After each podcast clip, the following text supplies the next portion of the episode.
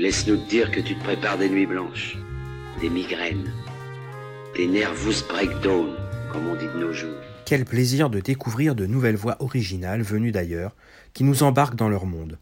Les éditions métayées savent y faire depuis longtemps déjà, et confirment encore cette fois avec Les Vilaines, un premier roman argentin d'une puissance phénoménale, qui raconte de l'intérieur la vie des trans, sans misérabilisme ni autocompassion, mais avec une fureur mêlée à la tendresse des mots, où la violence est là, mais la fête aussi, et la force d'un groupe de femmes qui s'imaginaient princesses et qui ont fini par devenir les reines du trottoir.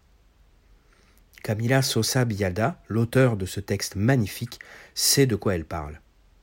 Ancienne prostituée, elle a été aussi vendeuse de rue et femme de chambre. Après des études de communication et de théâtre, elle devient actrice et chanteuse. Elle est aujourd'hui l'une des écrivaines les plus connues d'Argentine. On comprend mieux pourquoi à la lecture de ces vilaines, avec ces personnages auxquels on s'attache immédiatement, comme la tante Encarna, 78 ans, véritable mère protectrice pour les autres filles de la zone rouge du parc Sarmiento, à Cordoba, des résistantes, habituées aux bottes des flics et aux coups des clients. Quand un soir Encarna trouve un bébé abandonné, elle décide toute de l'adopter immédiatement. Elles l'appelleront éclat des yeux, et leur vie va basculer.